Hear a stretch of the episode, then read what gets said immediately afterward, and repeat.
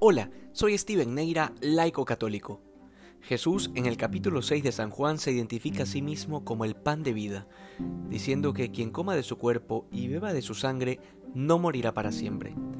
Luego el Señor nos dice que quien realmente cree en sus palabras, pues entonces no tendrá sed jamás.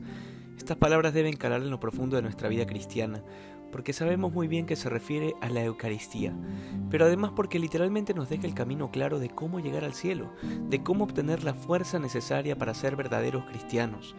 Y es que el Señor apunta una vez más a la resurrección del último día, un tema del que muy poco se habla y del que muy poco se enseña. Sin embargo, la doctrina cristiana nos dice que aquel día glorioso en el que Cristo vuelva, los muertos van a resucitar y entonces el alma volverá a juntarse con el cuerpo, algunos resucitarán para la vida eterna en el cielo, contemplando la grandeza y bondad de Dios, mientras que otros resucitarán pero para la muerte eterna. Pero en lo que corresponde a esta vida terrena, Jesús, como pan de vida, se convierte realmente en nuestro alimento de camino, el alimento que fortalece y que literalmente da vida en abundancia. Luego, el Señor nos revela que la voluntad del Padre es que no se pierda nada de lo que ha sido encomendado a Cristo. En otras palabras, el deseo más profundo del corazón de Dios es que nos salvemos todos y que lleguemos a conocer la plenitud de la verdad.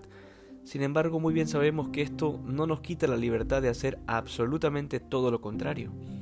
El hecho de que esto pueda suceder es parte de ese amor inmenso que Dios nos tiene, del hecho de que realmente somos libres.